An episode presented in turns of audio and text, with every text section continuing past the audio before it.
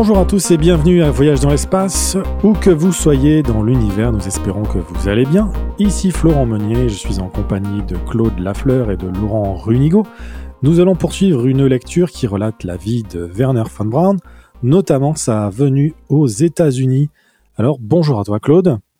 Bonjour euh, Florent, bonjour Laurent. Euh, et oui, euh, comme on le disait un peu dans le balado précédent, on va vraiment poursuivre un, un voyage dans le temps. C'est-à-dire qu'on va traverser une époque, les années 40-50, une époque qu'on n'a pas connue, vous et moi, et qu'une époque très différente d'aujourd'hui. Donc, euh, bienvenue dans un petit voyage dans le temps. C'était il y a une soixantaine d'années. Et bonjour à toi, Laurent. Eh ben, bonjour à tous les deux, et puis bonjour à tous nos auditeurs. Le 20 septembre 1945, Werner von Braun arrive en sol américain en compagnie de six autres rescapés de Peenemünde. L'arrivée de ces sept Allemands considérés comme des savants nazis se fait dans le plus grand secret. Pour Von Braun et ses collaborateurs, ils seront 118 au bout du compte, c'est le début d'une toute nouvelle vie, presque comme s'ils débarquaient sur une autre planète, au propre comme au figuré, tant la vie aux États-Unis est différente de celle qu'ils menaient en Europe. Ainsi, dès le départ, ils sont envoyés dans le désert du Nouveau-Mexique sur une base militaire éloignée de tout, et donc dans un environnement qui n'a rien à voir avec Peenemünde situé au bord de la mer Baltique. C'est le début d'un tout nouveau chapitre, d'une toute nouvelle aventure que nous vous racontons aujourd'hui. Tel que relaté dans le balado précédent, les vétérans de Peenemünde ont toujours eu comme rêve de conquérir l'espace, mais ils ont dû faire leur effort de guerre en mettant au point une arme terrible, le V2. Il s'agissait pourtant d'une arme assez peu efficace, qui n'a pas empêché la défaite des nazis. La situation de Von Braun et de ses compagnons est pour le moins ambiguë. Ils sont à la fois considérés comme des ennemis, ayant activement participé à l'effort de guerre nazi, tout en étant en même temps des cerveaux dont les États-Unis ont absolument besoin pour concevoir la prochaine génération d'armes, celle des missiles à longue portée que développent également les soviétiques. C'est dire qu'on se prépare déjà à la prochaine guerre. Les Américains ne sont d'ailleurs pas trompés puisque les années 1950 à 1970 seront marquées par la guerre froide durant laquelle L'un et l'autre des deux camps menaçaient de s'anéantir à tout moment au moyen de missiles intercontinentaux munis d'ogives nucléaires. Or, s'il avait fallu qu'un camp prenne les devants sur l'autre en termes d'armes nucléaires, la tentation lui aurait été grande de mener une attaque préventive avant que l'autre ne puisse en faire autant. C'était de la pure folie hein, quand on y pense là. Dans les années 50, euh, autant les Américains que les Soviétiques avaient mis au point une doctrine qu'on appelait MAD, M-A-D, pour Mutual Assured Destruction. Donc, destruction mutuelle assurée. C'est-à-dire que si l'un attaquait l'autre, l'autre allait riposter et les deux allaient être anéantis. C'était de la folie. D'ailleurs, il faut savoir que le mot MAD en anglais veut dire folie. Euh, fou, folie. Donc, on peut penser que ceux qui ont mis au point cette doctrine-là euh, étaient un peu cyniques parce qu'ils se disaient on a mis une doctrine en place, personne des deux va s'en sortir si jamais on déclenche une guerre nucléaire. C'était une époque de folie quand on y pense, les années 50-60, avec cette doctrine-là où à tout moment, les gens menaçaient de s'anéantir l'un l'autre. Dès 1945, on se retrouve plongé dans une course aux armes comme on n'en a jamais vu, et ce avant même que la Seconde Guerre mondiale ne soit terminée. C'est précisément l'époque dans laquelle sera plongé Von Braun, lui qui ne rêve que d'espace mais qui doit une fois de plus œuvrer pour le compte des militaires. Mais heureusement pour lui, et contre toute attente, au bout du compte, l'intense guerre froide que se livreront Américains et Soviétiques jouera finalement en sa faveur, en faveur de ses rêves d'explorer l'espace. Mais ce qu'ignore alors von Braun, c'est que les chemins qui le mèneront jusqu'à la Lune 24 ans plus tard seront pour le moins tortueux. En septembre 1945, le premier contingent de scientifiques allemands est expédié dans un premier temps au centre d'essai d'Aberdeen au Maryland. Leur tâche première consiste à trier et à traduire une quarantaine de tonnes, j'ai bien dit 40 tonnes, de documents saisis en Allemagne. Puis ils participent directement à la conception de nouvelles armes pour le compte des États-Unis, poursuivant en cela les travaux qu'ils avaient amorcés à Peenemünde. C'est ainsi que le major James Hamill chargé de les surveiller et de les superviser, constate avec ravissement C'était le groupe le plus travailleur que je n'ai jamais connu. Il constate rapidement que les rescapés de Peenemünde font preuve de loyauté envers leur nouvelle patrie. Quant à von Braun, il souffre d'une hépatite fulgurante, alors que son bras cassé n'est toujours pas rétabli. Après avoir reçu les soins appropriés, il s'en va rejoindre ses collègues qui, entre-temps, ont été relocalisés à Fort Bliss, au Texas, un endroit isolé au nord d'El Paso, à l'abri surtout de la curiosité du public et des médias, où l'armée met sur pied un nouveau centre de recherche sur les missiles de longue portée. Car tout doit se faire dans le plus grand secret, puisque le Pentagone craint, à juste titre, que la présence de ses ennemis d'hier, si elle était connue, soulèverait un tollé. Les savants allemands doivent par conséquent passer totalement inaperçus. D'ailleurs, le major général Holger Toftoy, chargé de superviser leur venue aux États-Unis, racontera plus tard. On a reçu des objections au fait d'avoir rapatrié si rapidement ces Allemands. Des plaintes ont d'ailleurs été déposées auprès du président et du Congrès. Cependant, dès que j'ai senti que ces hommes étaient véritablement intéressés à devenir de loyaux Américains, j'ai eu la conviction qu'ils allaient nous apporter beaucoup. Néanmoins, progressivement, leur présence est dévoilée. C'est ainsi que dans un article intitulé Les nazis développaient une fusée capable de frapper les États-Unis, le New York Times du 4 décembre 1946 rapporte que Werner von Braun, un scientifique allemand de 34 ans qui a inventé le missile V2, a révélé aujourd'hui que durant la guerre, les nazis travaillaient à la conception d'un missile de 100 tonnes capable d'atteindre les États-Unis. Il s'agissait d'un engin impressionnant, de 8 fois la masse d'un V2 capable d'expédier une charge explosive de 6 tonnes à des milliers de kilomètres de distance. Il a déclaré que ce missile était sur les planches à dessin lorsque les Alliés ont envahi l'Europe. C'est là la première mention de Von Braun dans le quotidien new-yorkais.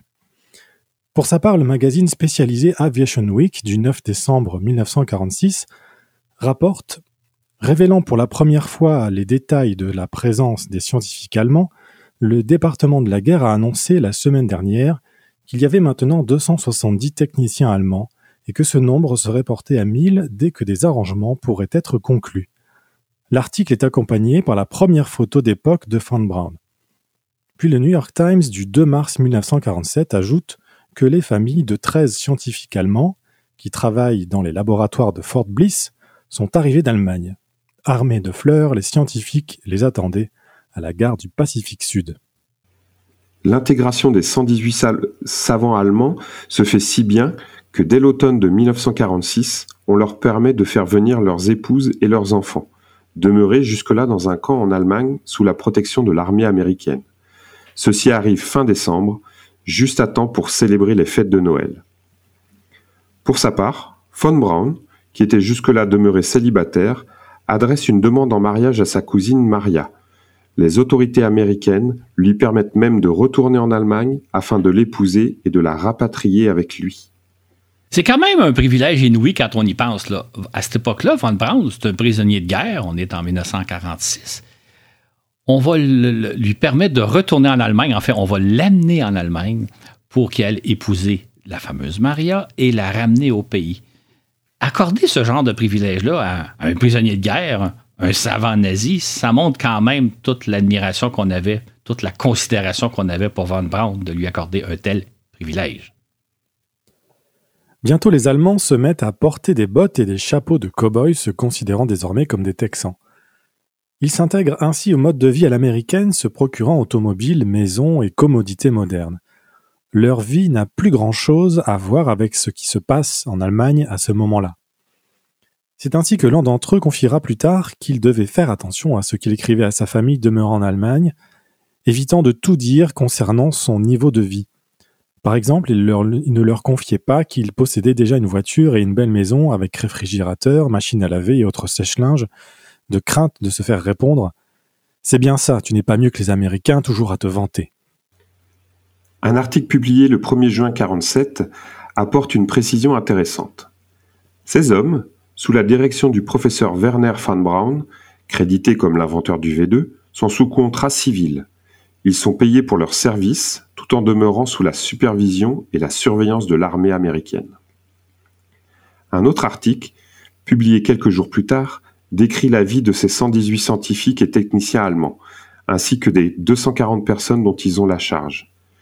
Ils ont recréé un mini Peenemünde en périphérie d'El Paso, au Texas, raconte-t-on. On précise aussi qu'environ 100 missiles V2 ont été rapportés d'Allemagne et que 28 ont déjà été tirés depuis le centre d'essai de White Sands, situé à 60 km de Fort Bliss.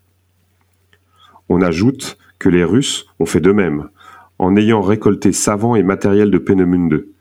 Ils ont rassemblé un nombre considérable de techniciens et de scientifiques allemands pour les envoyer travailler en Russie. L'armée rouge a également eu accès aux pièces détachées qui leur permettront d'assembler possiblement de 1000 à 2000 V2. Autrement dit, on nous fait déjà savoir que la course pour le développement de missiles de longue portée est déjà commencée, alors que la, la Deuxième Guerre mondiale vient à peine de se terminer. L'article précise aussi que l'espoir de devenir citoyen américain est offert aux Allemands, mais à condition toutefois que leur travail et leur conduite, ainsi qu'un examen attentif de leur passé, justifient une telle récompense. Il s'agit d'un long processus soumis à de nombreuses vérifications, toute demande de citoyenneté devant être vérifiée par de nombreuses agences, tant aux États-Unis qu'en Allemagne, à commencer par les départements d'État et de la guerre, ainsi que par les services de renseignement. Pour le moment, indique-t-on, ces scientifiques sont considérés comme ayant été des nazis nominaux, alors qu'aucun d'entre eux, selon les autorités de l'armée, n'ont été des, nazis actifs. Tous se trouvaient par conséquent toujours sous bonne garde. Ainsi, une fois par semaine, quatre d'entre eux, accompagnés par un sergent, peuvent se rendre en ville pour faire des courses, dîner et peut-être aller voir un film. Mais comme aucun n'avait de passeport ni un quelconque papier en règle, Chacun avait dans son portefeuille une carte ordonnant à tout officier de police ou autre que si l'individu en question était blessé, malade ou perdu, personne ne devait lui poser la moindre question, mais plutôt le référer immédiatement aux autorités militaires. De fait, la route vers la citoyenneté américaine, à commencer par la simple acceptation de leur présence aux États-Unis, aura été longue, ardue et frustrante pour eux. Ils ont vraiment travaillé très fort pour être éligibles à la citoyenneté, se rappelle le major général Toftoy. Et ils ont fait la preuve de bien des façons qu'ils étaient de bons Américains et un atout pour leur communauté. Puisqu'ils étaient entrés aux États-Unis de façon clandestine, ils n'avaient pas de statut, alors que le temps d'attente requis avant de faire une demande de citoyenneté ne commence qu'au moment où on entre officiellement aux États-Unis. Il a bien fallu trouver le moyen de régulariser leur situation ce qui fut fait en 1949, mais d'une façon plutôt loufoque. On les a d'abord amenés à traverser à pied le pont surplombant le Rio Grande, menant d'El Paso au Mexique. Puis, six heures plus tard, munis cette fois de passeports en règle, ils ont emprunté le même chemin, mais cette fois en s'arrêtant au poste frontière. Les voilà officiellement entrés aux États-Unis et ils devenaient par le fait même éligibles à la citoyenneté américaine. À partir de ce jour, cinq ans devra s'écouler avant qu'ils ne puissent faire une demande de citoyenneté. Entre-temps, très rapidement, ces Allemands se mettent à apprendre l'anglais, souvent en y mettant beaucoup d'ardeur, tant ils sont pressés à s'intégrer à la société américaine. Demeurant sans cesse sous bonne garde tout en bénéficiant d'une certaine liberté, ils se qualifiaient parfois avec dérision de prisonniers de paix plutôt que de prisonniers de guerre. Comme employés civils de l'armée, les savants allemands mettent rapidement leur savoir à la disposition des sous-traitants de l'armée de terre, de la marine de l'armée de l'air afin de leur permettre d'améliorer leurs projets de nouveaux missiles. En outre, ils participent à des tirs de missiles V2, eux aussi rapatriés d'Allemagne. C'est ainsi que petit à petit se reconstitue l'équipe Von Braun, car malgré son jeune âge, il n'a que 35 ans en 1947, celui-ci demeure le leader incontesté du groupe qui œuvre à la mise au point des fusées. De toute évidence, Von Braun possède le talent naturel de diriger d'importantes équipes, mais aussi celui de faire face à une multitude de problèmes techniques, d'organisation et de politique. Il est aussi, comme on le découvrira sous peu, un formidable promoteur de l'exploration de l'espace. Il sait parler aux foules et convaincre les politiciens, et ce, malgré son accent allemand à couper au couteau. Écoutons d'ailleurs Von Braun s'adresser au grand public en 1955. The training methods for future space flight and the special equipment needed for survival are much like those of present high altitude flying. And the experiments we are making today are helping us to solve the more complex problems to come. Take the present day pressurized flying suit, for example. It has been designed for use at extremely high altitudes and is a forerunner of the suits we will wear when we make that trip to the moon. To give you an idea of how engineers and medical men are working hand in hand, here are a few examples of the research that's being conducted at this time. À partir du centre d'essai de White Sands, 67 V2 sont lancés entre 1946 et 1951. Ces tirs permettent non seulement aux militaires américains de se familiariser avec le lancement de gros missiles, mais ils servent également à étudier la haute atmosphère terrestre, puisqu'on remplace au sommet des V2 les bombes par des instruments scientifiques. C'est ainsi que dès le 30 juillet 1946, un missile V2 établit un record d'altitude en atteignant 167 km. Le 6 décembre, un autre V2 établit un record de vitesse, 5400 km/h, soit 5 fois la vitesse du son. Le 17 décembre de la même année, on tente même de placer quelques pièces métalliques en orbite, tentative qui échoue, mais qui montre qu'on entrevoit déjà le jour où seront orbités des satellites. D'ailleurs, en décembre 1948, le ministre de la Défense américaine, James Forrestal, fait sensation en révélant que les, militaires américains étudient déjà la possibilité de placer en orbite un objet quelconque afin de se préparer au jour où des satellites auront un rôle à jouer, rôle qui demeure encore mal défini. Pour sa part, en janvier 1947, James Van Allen, qui sera à l'origine de l'une des grandes découvertes de l'ère spatiale, décrit dans un article intitulé Les vols spatiaux bientôt possibles, un vol que l'on pourrait faire en V2. Ce vol, dit-il, durerait 10 minutes à bord d'un missile qui monterait jusqu'à 100 000 d'altitude, soit 160 km. Après avoir décrit les sensations qu'éprouverait le passager en se basant sur les connaissances de l'époque, Van Allen précise Nous avons déjà de nombreux volontaires prêts à tenter l'aventure, mais à l'heure actuelle, nos connaissances sur la manière de contrôler la descente du missile sont incomplètes. Ce qui est amusant lorsqu'on lit l'article de Van Allen publié en 1947, c'est qu'il décrit mot pour mot ce que va être un vol touristique en fusée New Shepard, ce que les, gens font depuis une, année ou deux font en, fusée New Shepard. C'est exactement ce que décrit euh, Van Allen 75 ans plus tôt. Autrement dit, en 1947, on évoquait la possibilité de faire ce genre de vol balistique et il va s'écouler 75 ans avant que ce rêve devienne réalité. Enfin, le 26 février 1949, un V2 sur lequel on a placé un petit missile américain WAC Corporal atteint l'altitude de 400 km, soit celle à laquelle circule de nos jours la Station spatiale internationale. C'est-à-dire que les V2 deviennent les premières fusées à explorer l'espace, exactement comme le rêvaient Von Braun et son équipe. C'était pour eux un premier pas vers l'espace. Et bientôt, ceux-ci travaillent de pair avec leurs collègues américains à la conception de missiles de plus en plus performants, tous basés sur l'expérience des V2. Entre-temps, au début des années 50, l'équipe Von Braun est relocalisée à l'arsenal Redstone établi à proximité d'Huntsville en Alabama. À nouveau, les savants allemands se posent sur une autre planète tant sera grand le choc culturel, surtout pour la communauté où ils atterrissent.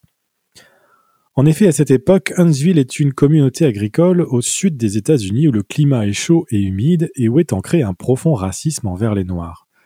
Ce racisme choque au plus haut point Von Braun, mais en bon diplomate, il n'en dira mot. Il œuvrera cependant beaucoup en faveur de l'embauche des Noirs et de l'amélioration de leurs conditions de vie. L'installation à Huntsville de ce groupe très éduqué aura de profonds impacts sur la vie de la communauté. Rapidement, ces Allemands mettent sur pied un orchestre symphonique, dont ils sont les principaux musiciens.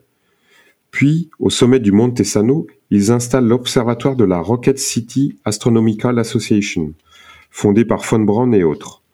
Enfin, celui qui était l'architecte chargé de la planification des installations de Peenemünde, Hannes Lürse, tracera les plans de l'autoroute de contournement de la ville afin d'alléger la circulation automobile.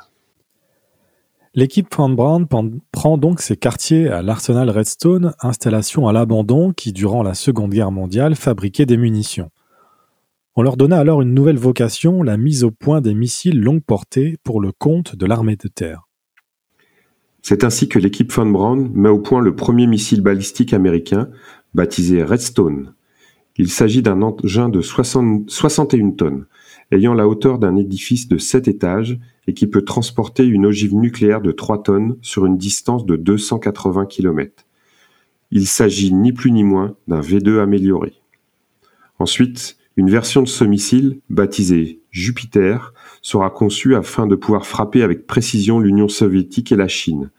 Mais surtout, comme on le verra sous peu, Jupiter est aussi capable d'expédier des satellites en orbite terrestre. Et ce qu'on ignore alors, c'est que à Huntsville, l'équipe von Braun réalisera enfin son grand rêve. Peu après son arrivée en Amérique, Werner von Braun se met à rêver de Mars. En 1948, il rédige un roman de science-fiction intitulé Mars Project, dans lequel il décrit une grande expédition vers la planète rouge. Mais von Braun n'est pas romancier, étant beaucoup plus intéressé par la technique que par une intrigue bien menée. D'ailleurs, son roman comprend une importante annexe fournissant moult précisions techniques. C'est, notons-le, la première fois que quelqu'un qui s'y connaît vraiment expose un scénario plausible d'expédition martienne. Comment cela pourrait-il alors se dérouler réellement? Von Braun met ainsi en scène une flotte de dix vaisseaux spatiaux habités par 70 hommes et assemblés en orbite terrestre au moyen de navettes spatiales. Ces vaisseaux interplanétaires quitteront ensuite les abords de la Terre pour se placer en orbite autour du Soleil.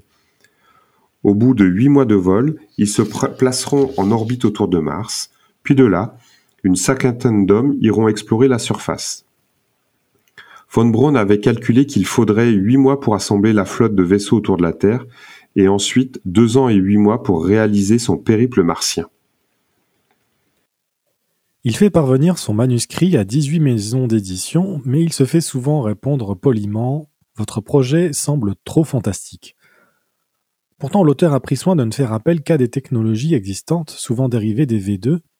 Il ne recourt à aucune percée technologique majeure ni à quelque miracle technologique. Il ne fait pas non plus appel à la moindre hypothèse qui ne saurait être étayée par l'état des technologies connues et prouvées, en fin de compte, son roman a pour but de démontrer que, d'un point de vue technologique du moins, une expédition interplanétaire est tout à fait réalisable. Finalement, frustré et déçu, il range son manuscrit, qui vivra verra. L'ouvrage sera finalement publié en Allemagne en 1953, puis traduit en anglais sous le titre Project Mars, A Technical Tale, un titre qui en dit long sur la nature du roman de Von Brown. En 1951 est fondée à Paris la Fédération internationale d'astronautique, la FIA. C'est l'occasion pour les ingénieurs et scientifiques d'un peu partout à travers le monde et qui rêvent d'espace de se rencontrer une fois l'an afin d'échanger sur les plus récents développements. Ces hommes sentent que l'ère spatiale est à notre porte et ils cherchent à motiver le public et les décideurs. On retrouve en effet dès les premiers congrès de la FIA les, les pionniers qui, d'ici quelques années, concrétiseront le rêve. Malheureusement, Von Braun ne peut assister aux premières rencontres de la FIA qui se tiennent en Europe car officiellement il est trop occupé. En réalité, n'ayant pas encore obtenu sa citoyenneté américaine, il ne peut sortir du pays. En revanche, il y contribue par l'entremise de collègues qui portent ses paroles. Ainsi, en 1951, à l'occasion du Congrès de Londres, l'une des principales cibles des V2, il fait valoir qu'une mission vers Mars est tout à fait du domaine du possible, celui qui livre à sa place sa communication expose le projet martien cher à von Braun. Ce dernier admet sans peine que bien sûr il s'agira d'une opération très coûteuse, mais beaucoup moins que tout ce qu'on dépense de nos jours en armement. À l'été 52, le planétarium Hayden de New York présente en spectacle une mission vers la Lune. Pour l'occasion, von Braun présente la maquette d'une fusée à trois, trois étages, qui préfigure la Saturne V qu'il développera dix ans plus tard. Cette maquette, qui fait 4 mètres de haut, représente une fusée qui ferait en réalité 80 mètres, soit l'équivalent d'un édifice de 26 étages. La fusée Saturne V mesurera 36 étages. C'est un projet de fusée extrêmement audacieux pour l'époque, mais encore une fois, très réaliste. C'est dire que dès le début des années 50, Von Braun est déjà sur toutes les tribunes pour faire la promotion de son rêve. Il n'hésite jamais à dire à qui veut l'entendre que bientôt nous explorerons l'espace. Il martèle que nous possédons déjà les moyens techniques et qu'il ne manque que la volonté de passer à l'action. C'est de la sorte qu'il devient rapidement une figure médiatique et même l'archétype du savant moderne. Dès décembre 1951, le New York Times nous le présente comme celui qui en sait probablement plus sur les possibilités et les limites des fusées que tout autre ingénieur aux États-Unis. À l'occasion du troisième congrès de la FIA qui se tient en 1952 à Stuttgart en Allemagne, les, participants font savoir que si tout l'argent dépensé à travers le monde en armement était consacré à la recherche et au développement des vols spatiaux, un premier vol pourrait avoir lieu d'ici une dizaine d'années. On souligne également que Von Braun n'a pu assister à ce congrès puisqu'il aurait récemment eu des ennuis de santé et qu'il doit s'atteler au travail qui s'est accumulé sur son bureau durant son absence. Son exposé intitulé Vol dans l'espace, une tâche internationale commune, sera livré par l'un de ses assistants. Comme lui d'ailleurs, de nombreux délégués au Congrès expriment l'espoir qu'une fois que les vols spatiaux deviendront réalité, le monde entier coopérera à l'exploration de cette nouvelle frontière. À l'occasion du quatrième congrès de la FIA, tenu en Suisse en 1953, on rapporte que von Braun était trop accaparé par une nouvelle série d'essais de fusées et qu'il ne pouvait donc pas livrer son exposé intitulé Nous avons besoin d'un programme de vols spatiaux coordonné. Preuve de son audace et franc-parler, dans cette communication, il dénonce le système de contrôle gouvernemental qui laisse peu de place à la curiosité essentielle à la réalisation de tout projet technique. Il explique ainsi que tout projet de nouvelle fusée est pratiquement impossible à réaliser en raison de la sécurité militaire. Von Braun est un ardent militant du partage de l'information technique et scientifique si on veut parvenir un jour à explorer l'espace. Pour lui, aucun doute, l'exploration spatiale doit se faire en collaboration internationale. C'est même le véhicule par excellence pour amener les, gouvernements à coopérer et ainsi à mettre un terme aux guerres. L'article ajoute aussi que des rumeurs à l'effet que la raison de l'absence de Von Braun est plutôt qu'il est considéré comme une personne beaucoup trop importante du point de vue de la sécurité nationale pour être autorisé à quitter les États-Unis. À l'époque, on appelle astronautes les ingénieurs spécialisés en astronautique, terme qui prendra une autre signification à partir des années 60, et Von Braun est assurément le chef de file de ces astronautes. Dans un éditorial d'époque, le New York Times souligne ironiquement que les plans de tout bon astronaute sont sans faille. Donnez-lui 4 milliards de dollars et 20 ans pour expérimenter, et voilà que Werner von Braun créera une lune artificielle, lancera une flotte de 10 vaisseaux spatiaux vers Mars, vaisseaux qui effectueront un aller-retour Terre-Mars en 2 ans et 239 jours. Or, tout ce qu'ont accompli à ce jour les ingénieurs, c'est d'envoyer une fusée WAC corporale à 400 km d'altitude, un record certes, mais un effort bien modeste lorsque l'on envisage d'explorer la Lune. Néanmoins, en termes de témérité, les astronautes n'ont pas d'égal dans l'histoire de la technologie, conclut l'éditorial. Dans cet esprit, lors d'un symposium organisé au Planétarium Hayden de New York en octobre 52, von der Braun précise que d'ici dix ans, selon la détermination et l'efficacité avec laquelle nous relèverons ce défi, la Terre sera dotée d'un deuxième satellite, une lune artificielle qui fera le tour de la planète en deux heures, à une altitude d'un peu plus de 1600 km. Cette station spatiale sera le plus fantastique laboratoire jamais conçu, affirme-t-il. Ce sera également le tremplin vers la Lune et les planètes les plus proches. La conquête de l'espace représente le grand défi lancé à la science et à la technologie de notre époque. Notons au passage à quel point Von Braun fait preuve de témérité. On est à la fin des années 40, début des années, 60, euh, années 50. Von Braun est alors perçu, c'est un Allemand, c'est même un savant nazi. Et pourtant, il n'hésite pas à prendre la parole, aller sur toutes les tribunes publiques, à même contester les militaires qui veulent garder secret. Euh, c'est vraiment quelqu'un qui a fait preuve de courage et d'audace étant donné la situation actuelle. Maintenant, on dit souvent l'avenir appartient aux audacieux. C'est exactement la démonstration que vous nous va nous faire Von Braun dans les prochaines années. Preuve du chemin exceptionnel de Von Braun, on en viendra à le décrire comme étant un homme autrefois détesté par le monde libre pour son génie à concevoir le V2 d'Hitler, l'arme dite de vengeance si meurtrière de la Seconde Guerre mondiale, mais le destin l'a maintenant rendu vital à la sécurité nationale des États-Unis en tant que directeur du développement des missiles balistiques pour le compte de l'armée. Il est aussi à l'origine de la concrétisation accélérée de l'exploration de l'espace extra-atmosphérique en fusée et du rêve de s'envoler vers les étoiles. Sans relâche, tout au long des années 50, Van Braun se fait l'apôtre de l'astronautique, faisant rêver les foules. C'est ainsi qu'en 52, il participe à une impressionnante série de reportages, richement illustrés par Chesley Bonestel et publiés dans le magazine grand public Colliers. Cette série de reportages fait sensation car elle marque véritablement un jalon qui mène à l'ère spatiale. De même, à l'époque, à l'automne, il publie un splendide ouvrage qui fera date, La conquête de la Lune, co-rédigé avec deux autres sommités du spatial, l'astronome Fred Whipple et Willy Ley, grand vulgarisateur de la conquête de l'espace. Ce splendide ouvrage est illustré par Chesley Bostel. Les auteurs proposent d'installer en orbite terrestre une station orbitale qui servira autant à des activités scientifiques que militaires. Ce projet coûterait de 5 à 6 milliards de dollars et pourrait être réalisé dès 1967.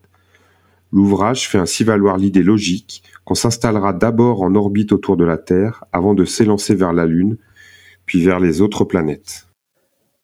En 1955, Werner von Braun récidive, cette fois aux côtés de Walt Disney. On l'a oublié de nos jours, mais entre 1954 et 1990, Disney diffuse à la télévision une émission hebdomadaire s'adressant autant aux jeunes qu'aux adultes et qui présente les merveilles de la nature comme les plus récentes avancées scientifiques et innovations technologiques. Adorant faire rêver son auditoire, Walt Disney marque un grand coup le 9 mars 1955 en diffusant un épisode intitulé Man in Space. C'est vraiment un épisode formidable à regarder. Vous pouvez le retrouver sur YouTube. Là, tapez Walt Disney Men in Space. Vous allez le retrouver. L'émission date de 1955. Vous allez voir au début toute une série de lancements de missiles américains, à commencer par DV2 et autres missiles. Ensuite, on nous explique le, le B à bas du vol spatial. Qu'est-ce qui fait qu'un satellite euh, demeure en orbite terrestre? Euh, qu'est-ce que c'est que de vivre en apesanteur, etc. Et les explications qu'on donne en 1955 sont tout à fait pertinentes. C'est tout à fait valable aujourd'hui. On pourrait les reprendre mot à mot. Euh, la vision qu'ils avaient était très, très bonne. Et ensuite, en troisième partie, vous avez Werner von Braun qui nous parle, donc on peut le voir, on peut entendre son accent allemand. Et là, il nous explique effectivement son projet de fusée à trois étages. Euh, il y a une maquette devant lui, euh, il, démontable, il va nous la montrer. Et cette fusée-là, c'est pratiquement la fusée Saturne V qu'il va développer dans les années 60. Euh, c'est vraiment une émission, je l'ai regardé plusieurs fois, puis j'ai toujours du plaisir à le regarder. C'est un reportage extraordinaire. Et à l'époque, ça a soulevé l'imaginaire des gens parce que Von Braun rendait réaliste le fait que très bientôt, nous allons aller dans l'espace. Il en profite également pour livrer son message. Si nous nous y mettions dès aujourd'hui, en planifiant bien notre programme spatial, je crois que nous pourrions développer un vaisseau spatial capable de transporter un équipage de 10 hommes d'ici une dizaine d'années. Puis il nous présente en détail son projet de navette Terre-Orbite, un projet nettement plus réaliste que son armada martienne. Écoutons-le. The first stage carries 1,060 tons of fuel, and its 29 motors will lift the entire weight of the ship vertically off the ground. The second stage has eight motors and carries 155 tons of fuel. It will be dropped when its speed has reached 14,300 miles per hour. The next is our third stage, with only one rocket motor and 13 tons of fuel. The third stage gives the passenger section the final kick to attain the orbit. It will not be separated from the passenger section until just before the return flight. The third stage will be left in space and a very small motor in the winged fourth stage will return the ship to the atmosphere so it can glide back to the base. If we were to start today on an organized and well-supported space program I believe a practical passenger rocket could be built and tested within 10 years. Est-ce un hasard si moins de cinq mois après la diffusion de Man in Space, le président Eisenhower annonce que les États-Unis lanceront dans deux ans un premier satellite? Peut-être, mais quoi qu'il en soit, depuis le temps que les astronautes von Braun à leur tête affirment qu'ils sont prêts, ils y sont sûrement pour quelque chose. C'est ainsi que le 29 juillet 1955, le président Eisenhower annonce que les États-Unis vont procéder au lancement d'un satellite au cours de l'année géophysique internationale, soit quelque part entre le 1er juillet 1955 et le 31 décembre 1958. Il s'agira d'un satellite qui aura la taille d'un ballon de basket et qui, au dire des scientifiques rassemblés pour l'occasion, aura une grande valeur scientifique pour toute la communauté internationale. On insiste d'ailleurs beaucoup sur l'idée qu'il s'agit avant tout d'une initiative scientifique et non pas d'un projet militaire. L'opération est basée Vanguard, l'avant-garde de l'exploration de l'espace. Eisenhower fait du coup une seconde annonce qui surprend tout le monde. Au lieu de confier la réalisation de ce projet à l'équipe von Braun, qui est déjà fin prête, il la refile à la Navy. Or celle-ci devra concevoir une fusée, l'avant-garde, malgré le peu d'expérience en la matière. Pour justifier cette décision surprenante, le président avance que, puisqu'il s'agit d'un projet scientifique, il a choisi une organisation civile, la US Navy, plutôt que d'utiliser les missiles de l'armée de terre, c'est-à-dire le missile Jupiter C. Voilà qui paraît plutôt étrange. On peut se demander aujourd'hui encore pourquoi avoir pris une telle décision. Il se peut que d'une part le missile Jupiter-C étant une arme stratégique de grande importance, peut-être désirait-on conserver secret ses caractéristiques techniques. L'opération Vanguard étant civile et scientifique, elle allait faire l'objet de beaucoup d'attention et d'analyses techniques auxquelles on désirait possiblement soustraire le missile Jupiter-C.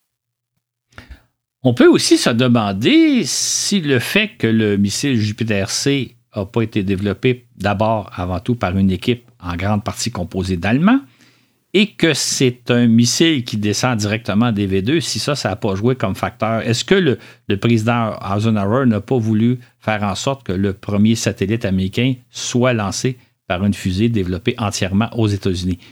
On ne saura pas exactement qu'est-ce qui a motivé réellement les décisions du président, mais c'est des questions qui se posent aujourd'hui encore. Toujours est-il que Von Braun, qui milite depuis si longtemps pour l'exploration de l'espace, voit la réalisation de son rêve confiée à quelqu'un d'autre. Officiellement, sa réaction fut néanmoins enthousiaste. Ainsi peut-on lire, dans un communiqué diffusé par le Pentagone, que, en tant que personne qui a consacré toute sa vie à la cause des fusées et des voyages dans l'espace, inutile de vous dire à quel point je suis profondément satisfait de l'annonce faite par le président Eisenhower. Pour moi, c'est un premier pas logique vers l'exploration de l'espace. L'homme apprend d'abord à ramper avant de marcher.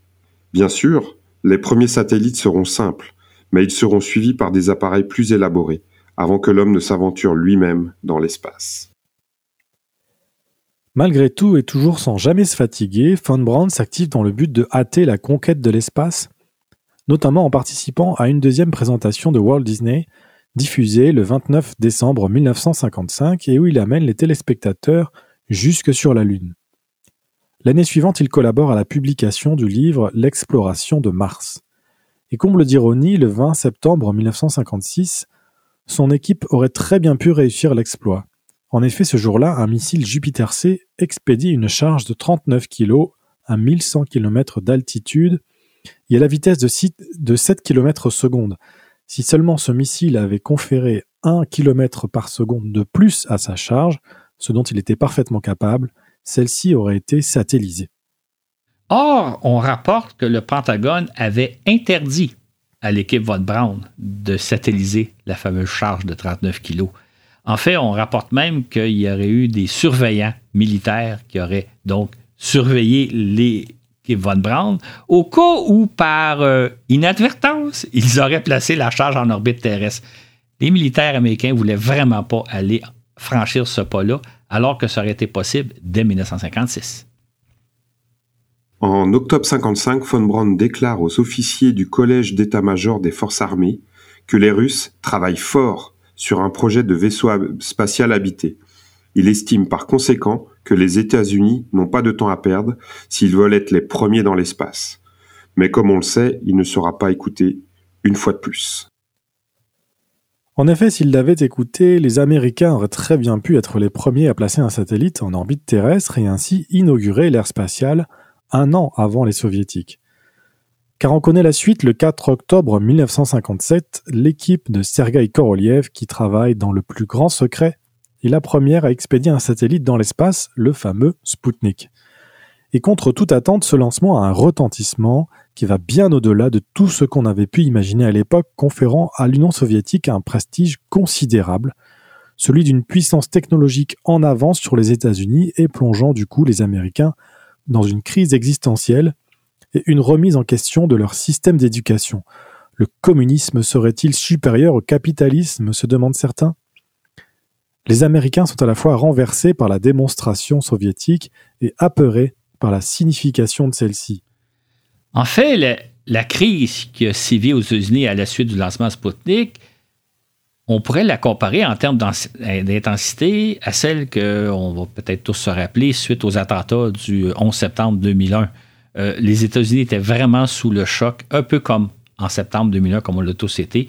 Euh, quand on lit les journaux de l'époque, on se rend compte que vraiment, euh, le Sputnik a surpris les Américains et leur véritablement fait peur parce qu'on se disait, si, les Soviétiques sont capables de placer un satellite en orbite, ils sont capables de placer des bombes, ils sont capables de bombarder les États-Unis en tout temps, en tout moment. Ça a vraiment été une crise aussi importante que celle du, qui a suivi le 11 septembre 2001, pour se situer un peu.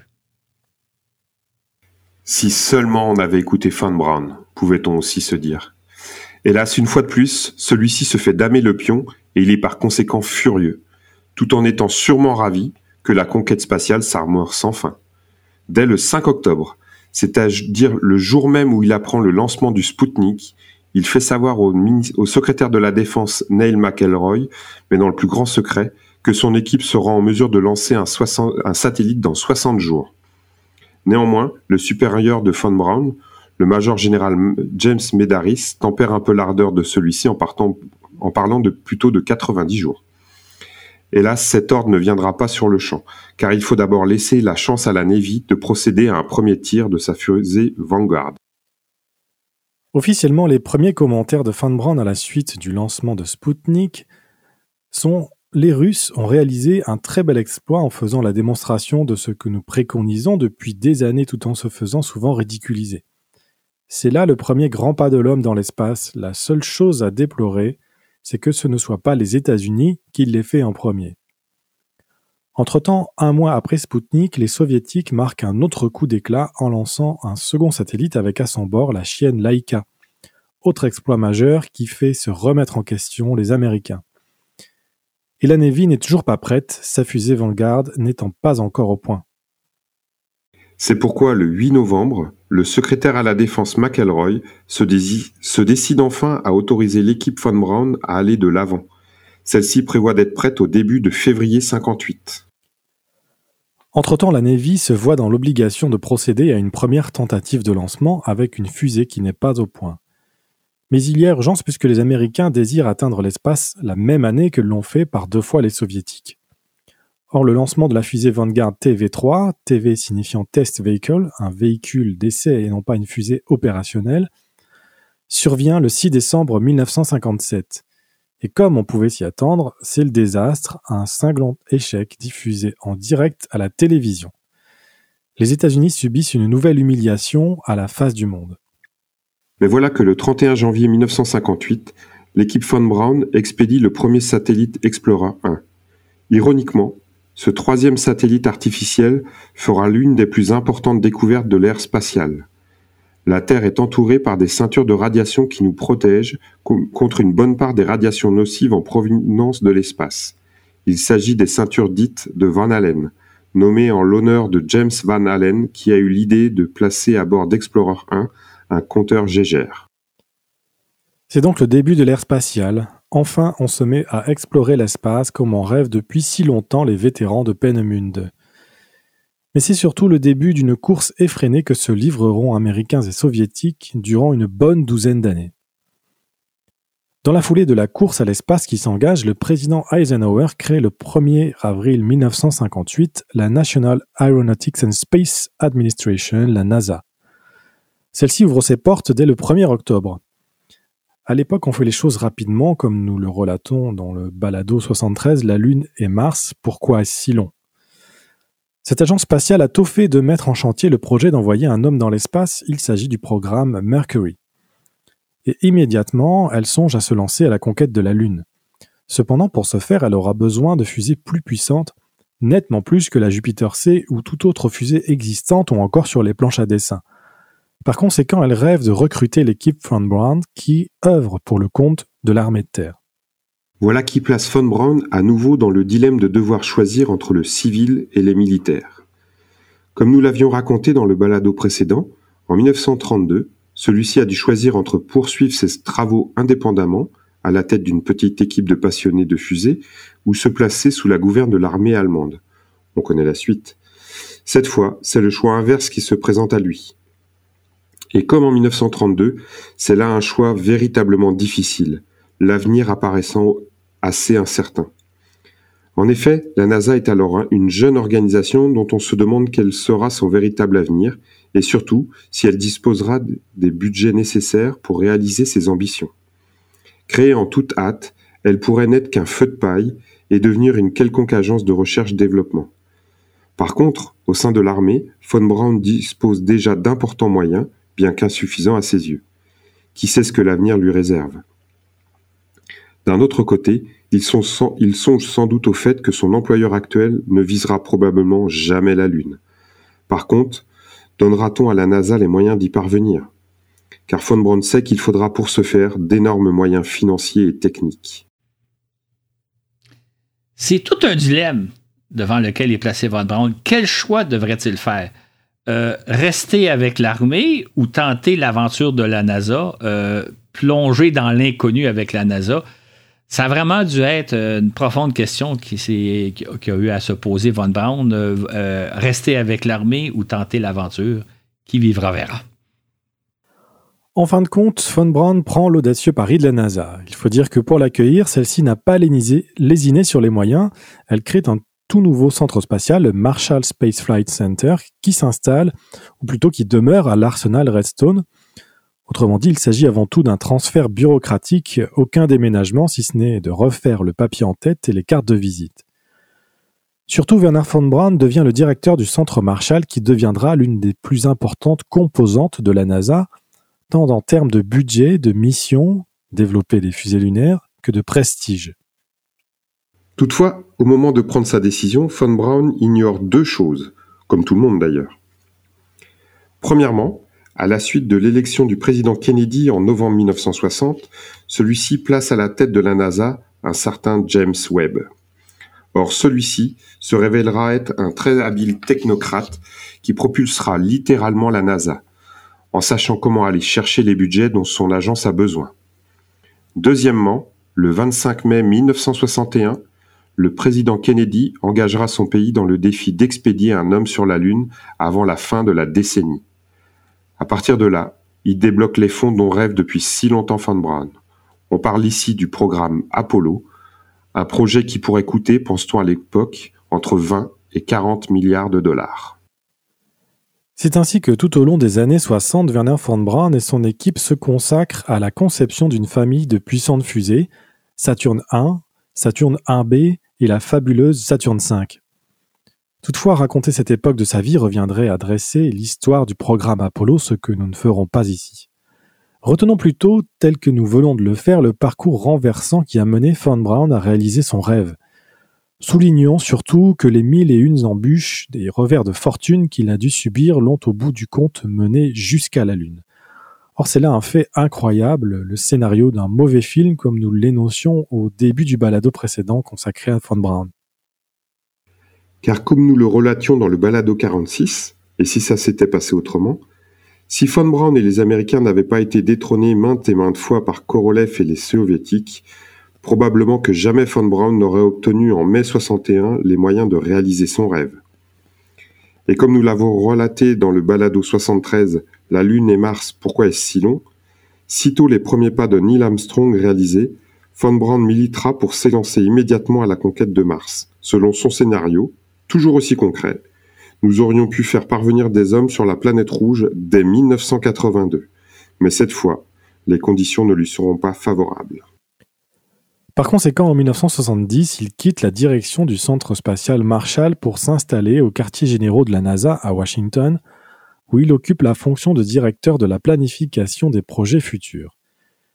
Hélas, cette fonction ne lui plaît guère puisque la NASA fait alors face à d'importantes coupures budgétaires, ce qui lui enlève tout espoir de concrétiser n'importe quel projet d'importance. Von Braun se retire donc de la NASA en mai 1972. Il a alors 60 ans. Il entre au service de la Fairchild Industries en tant que vice-président responsable de l'ingénierie et du développement de cette entreprise aérospatiale. Malheureusement, en 1973, lors d'un examen médical de routine, on détecte chez lui un cancer du rein. Il continuera néanmoins à travailler sans relâche jusqu'en janvier 1977, alors que la maladie fait des ravages. Le président Ford lui décerne alors la plus haute distinction scientifique américaine, la National Medal of Science in Engineering. Hélas, Von Braun est déjà trop malade pour assister à la cérémonie qui se tient à la Maison Blanche. C'est néanmoins l'occasion pour la multitude de ses compagnons de route de lui rendre hommage. Il décédera le 16 juin 1977 à l'âge de 65 ans des suites d'un cancer du pancréas. Ce qui est, navrant dans ce décès euh, prématuré, c'est que Von Braun n'a pas eu l'occasion d'écrire sa biographie, de nous livrer ses mémoires, de nous livrer son récit, mais tel que lui l'a vécu, tel que lui pourrait maintenant en parler une fois que sa vie, une fois rendu au terme de sa vie. Parce que il existe une multitude de biographies de Werner von Braun. Il y a des quantités phénoménales de documentaires sur Werner von Braun, mais on n'a pas son autobiographie. On n'a pas son récit personnel. Et ça, à mon avis, c'est vraiment une perte pour l'humanité parce que lui, s'il l'avait raconté une fois que sa vie est passée, il aurait pu nous révéler des choses intéressantes euh, dans sa façon de penser, dans sa façon de voir les choses, comment lui a vraiment vécu ça de l'intérieur. On n'a malheureusement pas ce récit. Merci à toi, Claude. Et puis, euh, j'avais une question à propos de, ton récit. Oui. Euh, Werner von Braun arrive en Alabama, on, le dit euh, choqué par le racisme envers les Noirs qu'il peut découvrir. Et lui a, vécu, j'imagine, des, situations tout aussi racistes dans le régime nazi. Donc, pourquoi est-il choqué? Ben Justement, parce qu'il avait vu ce qui s'était passé en Allemagne dans les années 30, là, entre autres, le racisme envers les Juifs. Euh, il a vu les horreurs de la guerre. Et quand il arrive aux États-Unis, il ne s'attend pas à voir le racisme implanté de façon institutionnelle dans une communauté comme celle de l'Alabama. Donc, il, est vraiment choqué et on, a, eu par la suite des témoignages où il nous a raconté la chose. Euh, il n'osait pas trop intervenir. Lui, c'est un Allemand, c'est un savant nazi à l'époque, mais il est profondément choqué et on sait que dans, tout au long des années, surtout les années 60, là, quand il va devenir le directeur du Centre spatial Marshall, il va favoriser l'embauche des Noirs, leur formation, parce qu'ils ne sont pas nécessairement qualifiés pour être des ouvriers. Donc, il va vraiment aider la communauté noire. Et ça, c'est la communauté, euh, à l'époque, va lui être beaucoup reconnaissant. Euh, lui, peut-être justement parce que ce qu'il avait vécu à Penemud euh, en Allemagne dans les années 30, il était particulièrement choqué par ça. Surtout, je pense qu'il ne s'attendait pas à ça aux États-Unis parce que faut le savoir, hein, c'est le racisme, on n'en parle pas tant que ça à l'époque, c'est un peu endémique. Donc, euh, lui a été choqué de découvrir que ça se passait comme ça dans les années 50-60 aux États-Unis.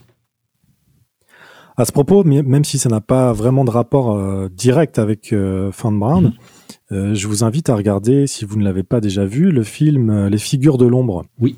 Qui, qui parle de, de, de, femmes euh, qu'on appelait donc des, je sais pas si c'est le, terme en, français, mais des calculatrices. C'était des computers, c'était des calculatrices, voilà. Euh, et des, donc des noires américaines qui avaient euh, des compétences assez extraordinaires, mais qui avaient beaucoup de mal à être intégrées. Exactement. Donc on parle, on parle pas directement de von Braun, mais on parle d'exploration de l'espace et d'intégration raciale. Donc c'est Exactement. C'est assez, ça rejoint un peu le, le sujet. D'ailleurs, un, épisode que j'ai pas raconté, ça se passe, je pense, au début des années 60 il y a peut-être fin des années 50, il y a une chasse aux sorcières contre les homosexuels.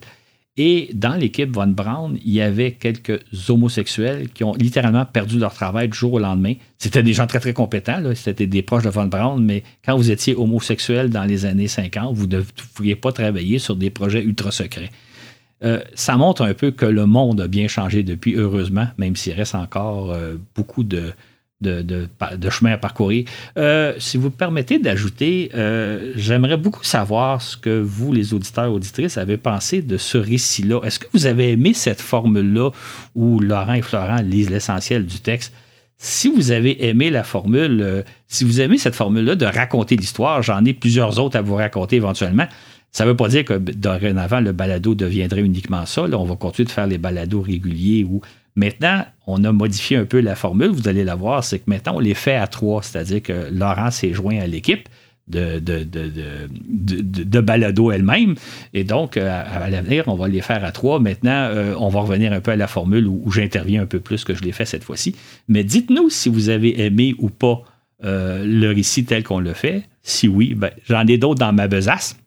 Mais de toute façon, on poursuit le balado tel qu'avant. D'ailleurs, si je ne change pas d'idée entre-temps, le prochain balado va nous parler de la reconquête de la Lune, c'est-à-dire du fait que on, a lancé ces derniers mois et on va lancer ces prochains mois différentes sondes qui vont aller étudier la Lune, qui vont aller préparer éventuellement ce qu'on espère la venue de l'homme et de la femme sur la Lune. Donc, euh, on revient à la formule ordinaire. Mais faites-nous savoir ce, que vous avez pensé.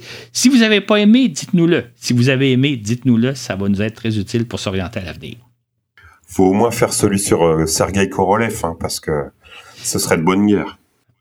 Éventuellement, il y aura celui sur Sergei Korolev, où là, effectivement, on pourra faire euh, non seulement un voyage dans le temps, mais littéralement un voyage sur une autre planète, qui est la planète des Soviétiques. C'était dans les années 30, 40, 50, 60, un monde très différent de celui qu'on connaît. Donc, il y aura éventuellement Korolev. Puis, euh, si la formule vous intéresse, il y en aura d'autres histoires de même.